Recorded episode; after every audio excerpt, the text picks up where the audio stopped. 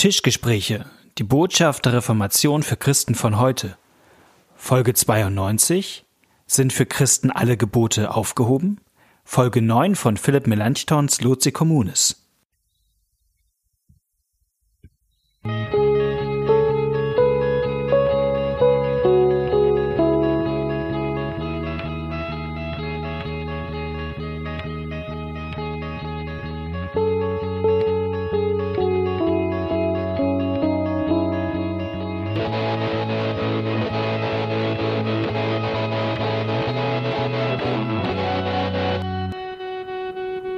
Herzlich willkommen bei einer neuen Folge von den Tischgesprächen. Ich bin heute wieder übers Internet verbunden mit Knut Nippe, meinem Freund und Kollegen aus Neustadt in Holstein. Grüß dich, Knut. Hallo Malte, schön dich zu sehen. Ich freue mich auch. Ähm, wir haben gerade schon geschmunzelt, dass deine Webcam deutlich besser ist als meine. Dafür ist Malte wesentlich schicker und geistlicher angezogen. Der hatte heute nämlich schon Gottesdienste. Genau, wir haben einen ganz kleinen Rahmen Konfirmation gefeiert, so wie es möglich ist. Und das war sehr schön. Von daher bin ich ein bisschen müde, habe aber schon meine Cola getrunken und freue mich mit dir über Philipp Melanchthon zu reden. Und während ich das sage, hält Knut sein Energy Drink in die Kamera. Genau, wir reden mit euch gerade über ein 500 Jahre altes Buch, die sogenannten Loci Communes. Das ist so die erste evangelische Glaubenslehre, in der Philipp Melanchthon anhand von einigen sehr wichtigen Begriffen zusammenfasst, worum es eigentlich im christlichen Glauben geht. Und wir sind schon sehr fortgeschritten darin. Und wir haben. Wir hatten schon Bergfest. Wir hatten schon Bergfest. Und wir haben heute ein Thema vor uns, das er überschrieben hat im Deutschen, in der deutschen Übersetzung, mit der Überschrift Der Unterschied zwischen dem AT und dem NT. Ja, also dem Alten Testament, das würde ich jetzt auch sprechen, dem Alten Testament und dem Neuen Testament. Genau. Und wir beide haben gerade schon ein bisschen im Vorgespräch darüber geredet, dass das ja ein etwas, eine etwas irreführende Kapitelüberschrift ist. Und vielleicht kannst du einmal erklären, warum das eigentlich so ein bisschen irreführend ist jetzt. Ähm, Geht es eigentlich heute darum, wie sich das Alte Testament und das Neue Testament voneinander unterscheiden, wie sich diese beiden Bibelteile voneinander unterscheiden? Ja, darum geht es tatsächlich so gut wie gar nicht. Es, wenn ich ein, einen Titel finden würde, würde ich nochmal sagen, es geht eigentlich nochmal ums Gesetz. Dazu mhm. hatte er noch mal schon ein Kapitel, ganz grundlegend. Und heute redet er sozusagen nochmal über das Gesetz nach all dem, was wir jetzt über die Gnade und die Rechtfertigung gelernt haben. Eigentlich über die Frage, welche Rolle spielt das Gesetz jetzt im Leben eines Christen, nachdem er das mit der Gnade und der Rechtfertigung verstanden hat. Mhm. Und ein bisschen plakativ könnte man sagen, dass im Alten Testament ähm, vor Jesus ähm, das Gesetz, ähm, man das anders verstand als im Neuen Testament.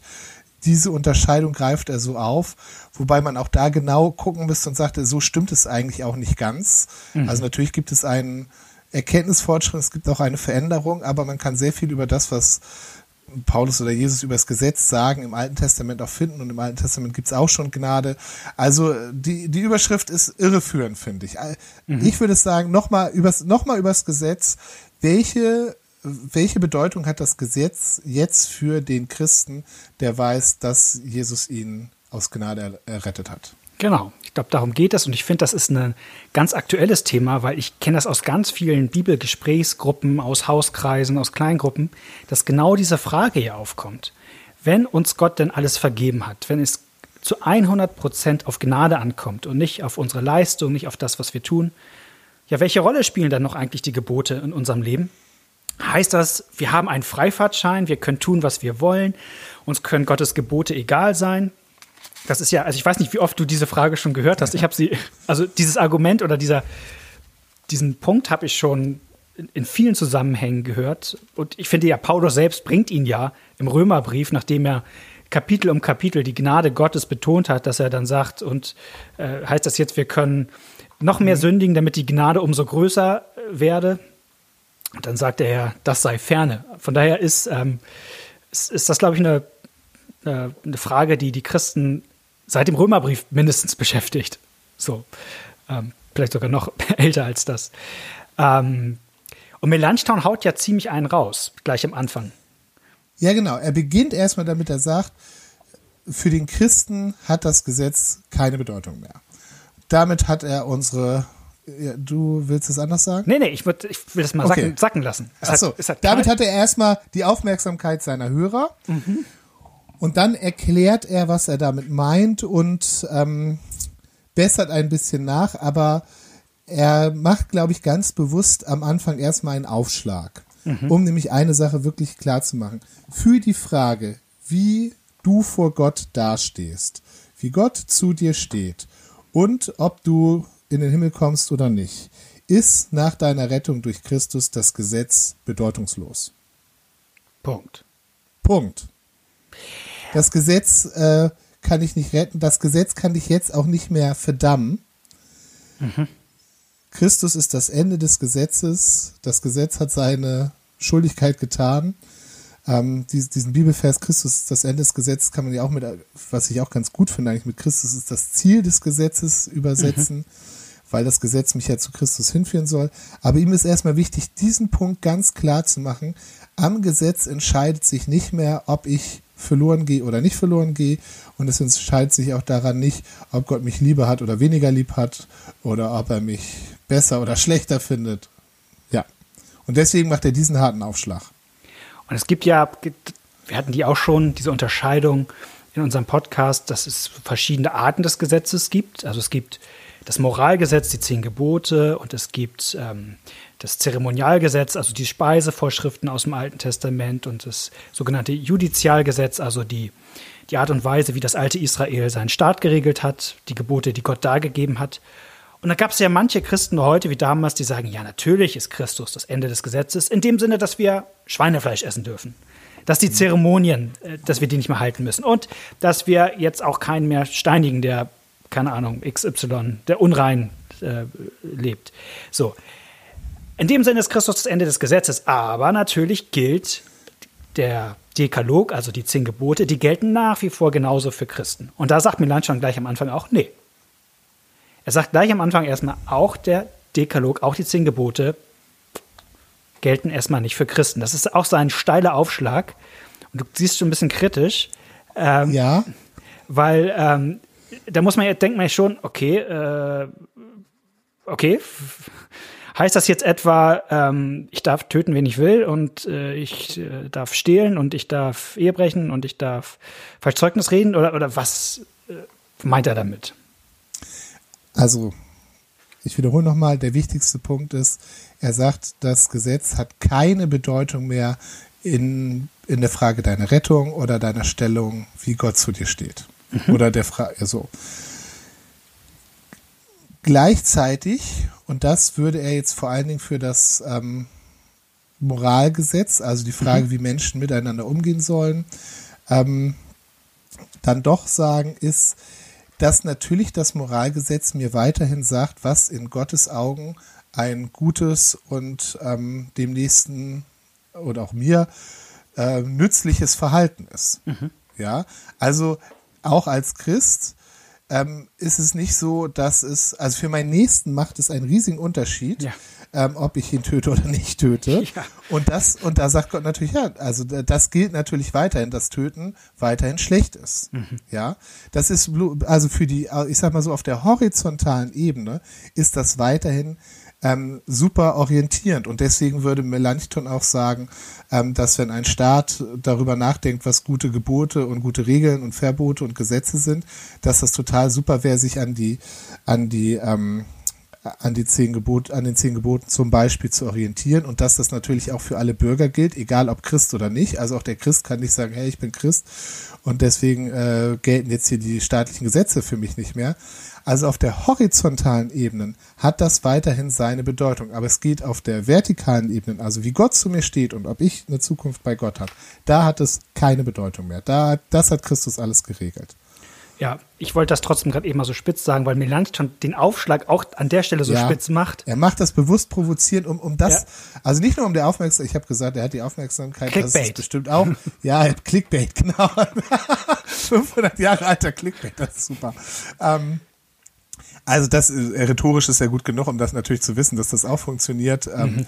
da die Aufmerksamkeit zu haben. Aber ich glaube, es geht ihm wirklich um den Punkt, das einmal klar zu machen, dass mhm. diese Sache durch Christus gesetzt ist und dass wir das mal checken müssen und auch vielleicht nochmal hochschrecken und sagen, was wirklich so stark, weil doch oft so die Vorstellung ist, ja, Jesus rettet einen und dann macht man doch irgendwie wieder eine schlimme Sünde und dann habe ich das wieder alles eingerissen. Nein, auf der Ebene ist das Thema gegessen.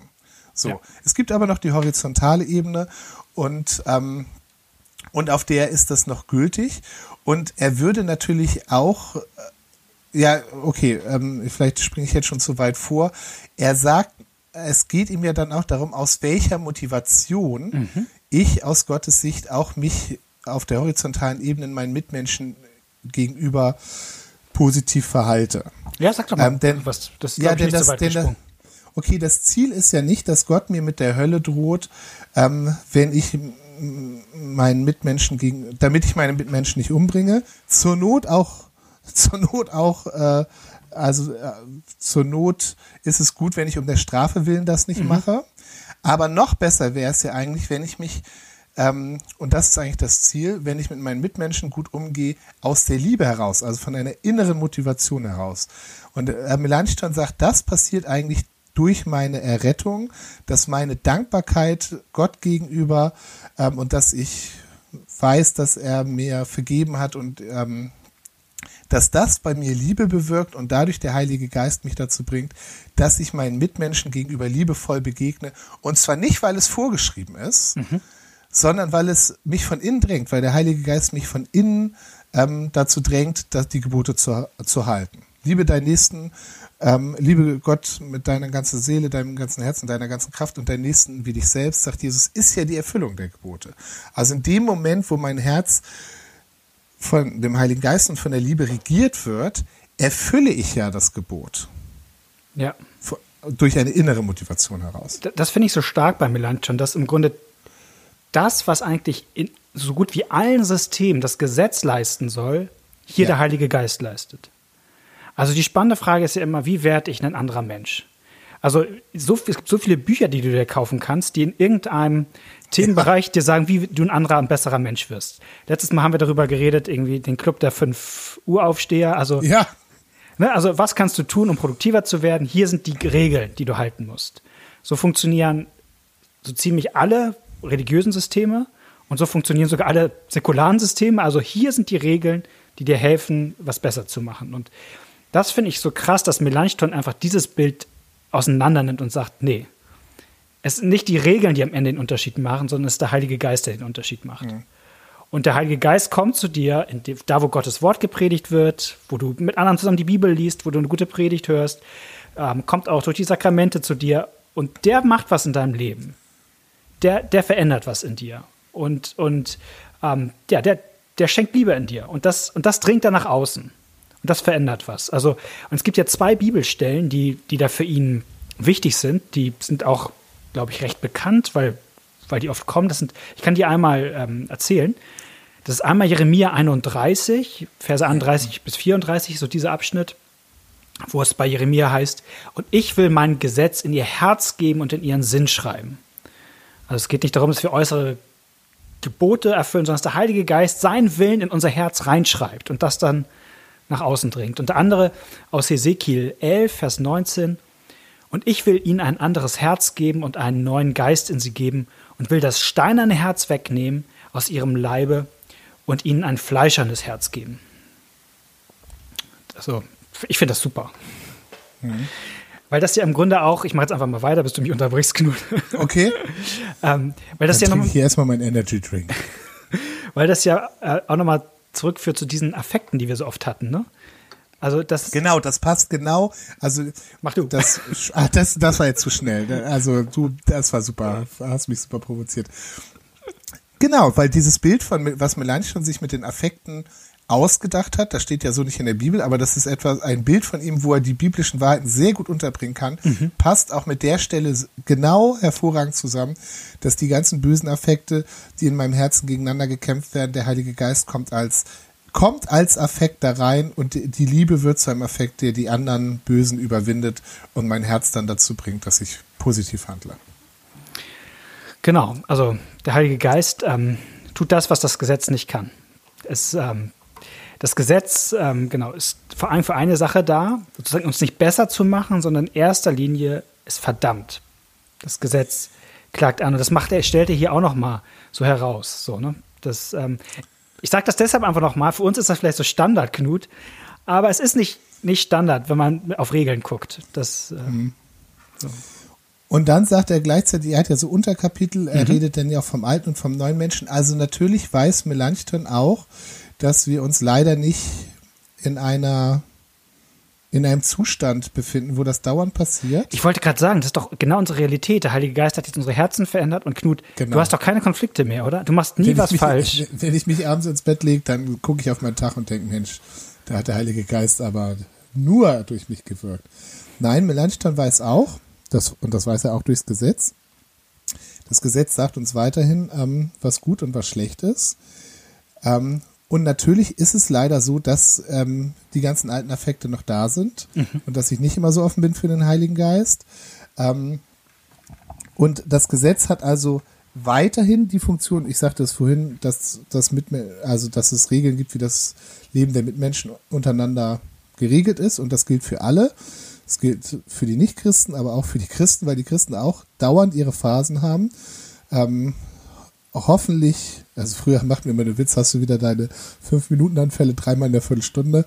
Ähm, also hoffentlich sind diese Phasen bei Christen jetzt nicht ganz so durchgehend, aber sie sind doch noch deutlich ständig da, wo auch dem Christ immer wieder der Riegel vorgeschoben werden muss. Mhm. Ähm, und in den Phasen, wo der Heilige Geist das nicht macht, wo dann sozusagen ein, eine Schranke sein muss, die aber den Christen in dem Moment, wenn er an dieser Schrank, von dieser Schranke aufgehalten wird, nicht besser macht, nicht rettet und ihn auch nicht Gott angenehmer macht. Also auch der Christ braucht, weil er immer noch Sünder ist, bis, bis zu seinem Tod äh, kämpfen, kämpfen wir mit unserem sündigen Wesen. Deswegen gibt es auch weiterhin ähm, Regeln, die uns, ähm, die uns Grenzen setzen und unsere Mitmenschen schützen. Ich will da noch mal tatsächlich bisschen bremsen an der Stelle, weil ich die auch so wichtig finde, weil ich glaube auch das nicht so Standard ist unter uns Christen, das, was Melanchthon hier diese Doppelnatur von uns ja. nennt. Ne? Also das ist ja etwas, was wir, glaube ich, schon bei so Leuten wie Melanchthon oder Luther echt lernen können, dass die so einen ganz realistischen Blick auf das christliche Leben so hatten. Zu wissen, ja. okay, jetzt bin ich ein Kind Gottes, jetzt bin ich 100% gerecht von Gott, jetzt hat er mir seinen Heiligen Geist gegeben. Und trotzdem ist noch was in mir von dem Alten. Und, und Melanchthon und Luther sagen, und das finden wir doch auch in der Bibel. Also Paulus redet doch vom alten Menschen und dem neuen Menschen und dem äußeren und dem inneren Menschen. Er redet vom Kampf vom Fleisch gegen den Geist. Also dieser Kampf, sag ich mal, zwischen Dr. Jekyll und Mr. Hyde, ja. so, den, den, den hat jeder Christ irgendwie mit sich. Und, ähm, und deswegen, und deswegen braucht auch jeder Christ nach wie vor das Gesetz. Wären wir jetzt schon 100% heilig, dann, dann ehrlich gesagt, dann bräuchten wir gar nicht mehr, dass Gott uns die zehn Gebote sagt. Weil wozu sollte Gott mir dann noch sagen, du sollst nicht töten, wenn ich gar kein Verlangen mehr zu hätte, das Leben meiner Mitmenschen kaputt zu machen? Wenn, wenn ich wirklich nur Liebe hätte und nur Segen bringen würde in das Leben meiner Mitmenschen, dann bräuchte Gott auch nicht mehr sagen, du sollst nicht töten. Und töten heißt ja nicht nur echt töten, sondern heißt im Grunde alles, was das Leben von anderen kaputt macht. Ja. Aber eben weil das nicht so ist, sondern in mir immer noch was drin ist, was nicht ganz so gut ist, Deswegen bin ich auch in dem Sinne noch unter dem Gesetz. Also der alte Mensch, der Teil von mir, der nach wie vor äh, ja nicht so angenehm für andere Leute ist, für mich selbst auch nicht. Der, und, und der Gott ablehnt, der weiterhin Gott ablehnt, immer. Ja. Der braucht das Gesetz. Und der ist, vielleicht habe ich, war das vorhin von mir auch missverständlich, der ist ja auch immer da, ja? Ja. Also ich, ich kann durchaus ähm, auf mein Leben gucken und sagen kann, okay, hier kommt das eine und das andere mehr zum Ausbruch. Aber es ist leider nicht so, dass ich sagen kann, so in diesem Bereich meines Lebens, ähm, man guckt sich so ein Video an und ich sage so, so zwischen Zeitmarkierung da und da, war nichts, war kein Sünder in mir. Ja. Und da ist, ja. bin ich jetzt nur, und da, jetzt, jetzt kommt die Szene, wo ich der Heilige bin. So ist es nicht, sondern, ähm, also man, man unterscheidet das auch, man kann das auch von außen ähm, gar nicht definitiv an den Taten unterscheiden. Es gibt auch nee. Sachen, die gut aussehen, die aber nur von äh, falschen Motiven geleitet sind. Sondern wenn ich wissen will, wer ist der der gerechte Knut, der heilige Knut, dann muss ich mir den Knut in Verbindung mit Gott angucken. Dann muss ich mir das angucken, was Gott ja. über mich sagt, wie er mich erklärt. Und wenn ich mir den, und wenn ich den Gott-Part wegdenke, dann habe ich den, ähm, den Sünderknut. Ja, das Stimmt. ist, das ist an einer, das macht man an einer Beziehungssache fest und auch nicht nur an den Taten. Natürlich, also es äußert sich auch an Taten, aber die Taten sind auch nicht das sichere Erkennungszeichen, weil es auch ähm, Handlungen von mir gibt, die vielleicht nach außen ganz toll aussehen, die aber ähm, ganz egoistisch motiviert sind. Und das ist, das ist die Doppelnatur. Der Knut ohne Gott und der Knut mit Gott. Ja, von daher ist vielleicht dieses Bild von Dr. Jekyll und Mr. Hyde auch so ein bisschen ähm, irreführend. Das hat die Gefahr, dass ich man entweder das eine oder das andere ist. Und die, der alte und der neue Mensch ist etwas äh, Gleichzeitiges. Wollen wir noch äh, kurz, ganz kurz auf diese äh, Sache mit den ähm, Judizial, Zeremonialgesetzen und so weiter eingehen? Er sagt da nämlich auch noch kurz was zu, was. Gerne. Okay, also das ist nicht so entscheidend. Ihm ist am Anfang ganz wichtig, ähm, dass diese, dass die dass das Ende des Gesetzes auch für das Moralgesetz mhm. gilt, also auch für den Umgang der Menschen untereinander. Mhm. Das ist, macht er ganz deutlichen Punkt.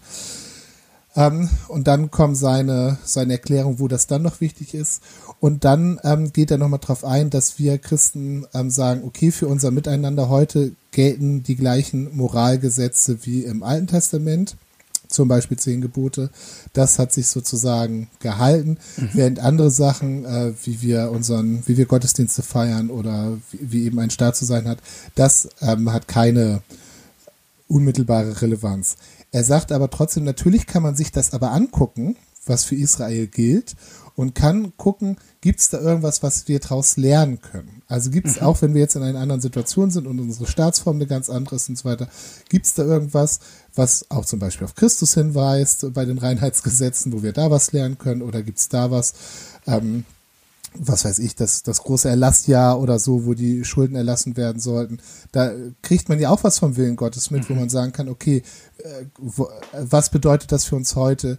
Wo es, wo man dann auch unterschiedlich ähm, unterschiedlicher Meinung sein kann. Ja, also es gibt einen Staat, der sagt, hey, dieser Schuldenerlass ist eine gute Idee, das machen wir alle zehn Jahre und der nächste Staat sagt, ja, das ist eine gute Idee, wir machen das ähm, alle 20 Jahre oder also es gibt bestimmt noch mehr. Es geht auch nicht darum, in welchem Jahr man das macht, aber es geht einfach darum, dass man diese Idee, dass es gut ist, Leuten ihre Schulden irgendwann zu erlassen, bevor sie ähm, ja. ganz. Oder man, oder man, schafft ein Insolvenzrecht, was ja auch. Oder ein Insolvenzrecht ja. oder so, genau. Dass es unterschiedliche Varianten gibt, zu sagen, da war was drin, was durchaus gut ist, wo mhm. wir was lernen und da gucken wir, ähm, wie wir das in abgewandelter Form heute ähm, umsetzen. Das ist sozusagen ähm, also in dem, in dem Fall weiß er auch diesen, diesen Sachen durchaus noch einiges abzugewinnen. Ja, und ich finde sogar, das ist eigentlich ein total gutes Grundprinzip auch für viele Konflikte in der Gemeinde. Ich nehme jetzt mal so einen, so einen Klassiker-Konflikt in der Gemeinde. Was ist jetzt vor Gott richtig, dass wir Orgelmusik hören im Gottesdienst oder mit der Gitarre spielen? Also, ist das ein so ein Konflikt. Und ich finde, man kann mir schon ein bisschen was davon lernen, auch wenn Melanchthon jetzt noch keine Band Musik vor Augen hatte. Aber er macht jetzt mal so ähm, das am Thema Schweinefleisch essen fest. Und er sagt, wir haben eine große Freiheit in solchen Dingen. Ich sündige nicht, wenn ich Schweinefleisch esse. Aber wenn ich irgendwie mir die Bibel angucke und denke irgendwie, ach, ich möchte eigentlich kein Schweinefleisch essen, dann ist das irgendwie auch okay. So, habe ich die Freiheit zu. Aber er bringt dann so einen Satz, finde ich cool. Er sagt, der wird irren, der befehlen will, Schweinefleisch zu essen, wie auch der irren wird, der es verbieten will. Ja. Also in dem Moment, wo ich in Dingen ganz klar, ich sage, hier gibt es nur einen richtig und einen falsch, wo Gott es aber nicht sagt, hier gibt es einen richtig und einen falsch, da ist ein Fehler. Also wenn jetzt eine Gemeinde sagt, also ich stehe, ich, ich finde ja aus vielen guten Gründen, wenn man mich ehrlich fragt, einen klassischen Gottesdienstliturgie besser als einen modernen Lobpreisliturgie. Ja. Also finde ich ehrlich, wenn man mich fragt, finde ich. Ja. Gut. Aber wenn ich jetzt in der Gemeinde bin, die sagt, sagen will, es ist definitiv der Wille Gottes, dass die Orgel benutzt wird und die Gitarre ist vom Teufel als Instrument an sich. Ja. Da müsste man klar widersprechen. Da würde ich sagen, es widersprechen. Und gleich die nächste Lobpreisband einladen. Und wir spielen jetzt so lange Gitarre. Und das ist sogar, also in, unsere, also in der Logik sogar, wir spielen so lange jetzt Gitarrenmusik hier, bis zumindest dieser Irrglaube ähm, raus ist, dass es sozusagen ja mich nicht, wie gesagt, mich nicht missverstehen. Ich bin an sich sehr ein Freund äh, vom Klassischen, aber es geht um dieses Prinzip, dass man in, in, in guten Mitteldingen sich nicht sagen muss, ah, so muss es sein. So. Mhm. Finde ich irgendwie cool. Deswegen wollte ich das hier nochmal bringen, bevor wir mit dem Klopper noch das findet, das Und das findet man auch, finde ich, auch zum Beispiel, würden mir Beispiele von Luther, aber auch schon von Paulus einfallen. Mhm. Ähm, ich bringe das immer durcheinander. Ähm, ein seiner Mitarbeiter hat er, ähm, der war beschnitten. Weil Titus das und Timotheus, ne? Genau, und ich bringe das dann aber auseinander. Also bei dem einen, wo das nicht so das Ding war, da hat er gesagt, ja, Beschneidung ist gut, äh, weil das ist jetzt mhm. sozusagen Inkulturation, die genau. sind das so gewöhnt, ähm, das äh, ist gut. Aber in einer anderen Situation, wo, wo die Umwelt das verlangt hat und gesagt hat, mhm. also das ist ja ein große ähm, da äußert er sich ja auch in den Briefen häufiger zu, wenn er mit Leuten zu tun hat, die sagen, also um richtiger Christ zu sein, musst du mhm. auch alle AT-Gebote halten, dann musst du beschneiden. Sofort sagt er, nein, hier wird nicht beschnitten. Also da, da ist er richtig provoziert und sagt, nee, okay, das müsst ihr lernen, dann mache ich, hier wird, dann, und bringt auch sehr harte Äußerungen. Ähm, aber an der Stelle merkt man, wie an der Stelle, wenn sozusagen eine Nebensache zur Hauptregel wird, dass Paulus da auch anders reagiert und mehr dagegen reagiert, als er sonst an anderen Stellen macht. Ja, vor allem, weil er immer mitläuft, das musst du tun, um vor Gott gerettet zu werden. Ja, das genau. ist ja am Ende, also weil wenn, wenn ich ja wirklich sagen würde, man darf keine Gitarre, egal in welchem Zusammenhang, im Gottesdienst benutzen, dann würde ich ja definitiv sündigen an der Stelle, wenn ich es tue. Und dann würde ich ja, wenn ich unbußfertig darin bleibe, könnte ich ja tatsächlich für Ewigkeiten verloren gehen. Ja, genau. Das ist ja das, worum es dann geht. Es geht tatsächlich dann nicht mehr um die Frage von Musikgeschmack oder, oder anderen oder liturgischen Argumenten. Es geht dann um die Frage eigentlich von gerettet sein und nicht gerettet sein. Und da sagt, und da sagt, nee, hey, Leute. Ähm, Malte, wäre das dann eine Todsünde? Mensch, Knut, was ist das für eine geschickte Überleitung? ich gucke auf die Uhr. Du guckst auf die Uhr. Und das ist, ich finde nochmal den Klopper, ein Klopper-Thema, mit dem Melanchthon endet. Und ich finde es ja, einfach ein spannendes, ähm, was ist eigentlich eine Todsünde? Weil das ist ein Wort, das kennen wir heute. Das Konzept ist uns nicht mehr so ganz so vertraut. Im Mittelalter vereinfacht, jetzt wieder stark vereinfacht, kann man sich so vorstellen, es gibt zwei Arten von Sünden. Es gibt die Todsünden und die Sünden, die verziehen werden können. Na, es gibt Dinge, ja. die sind nicht ganz so schlimm, die verzeiht dir Gott, und es gibt Sünden, die sind so richtig schlimm da ist eigentlich Hopfen und Malz verloren. Und das ist eine Unterscheidung, ich finde die so nachvollziehbar, dass Menschen auf die kommen.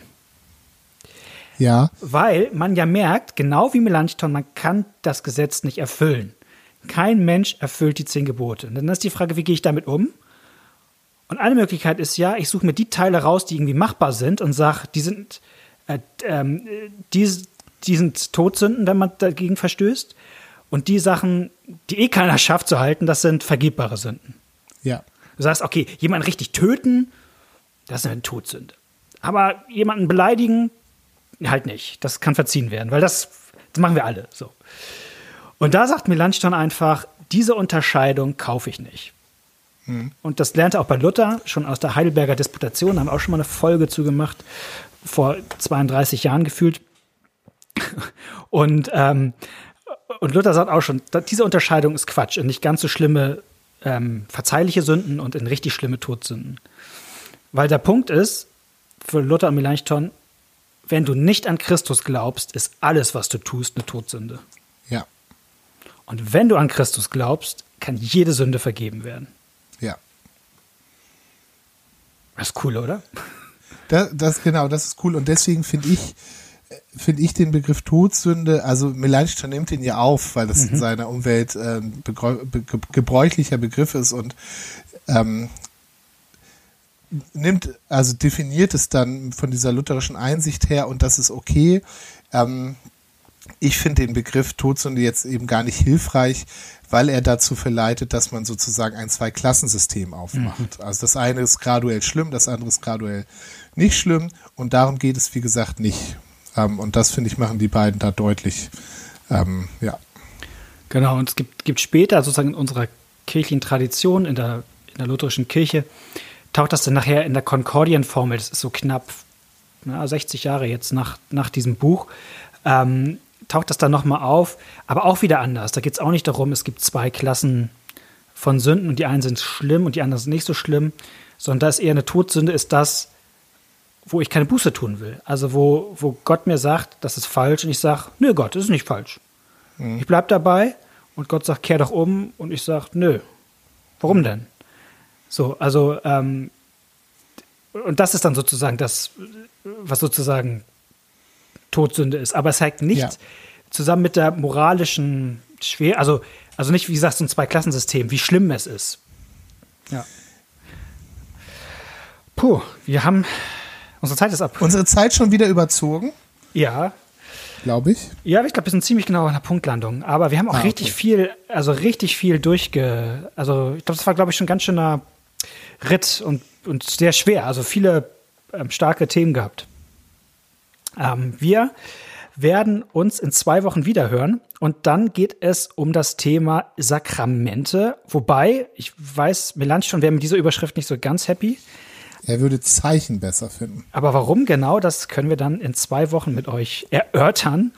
In der Zwischenzeit wünschen wir euch alles Gute, ähm, viel Segen und wir freuen uns, wenn ihr in zwei Wochen wieder mit dabei seid. Macht's gut, auf Wiedersehen. Tschüss.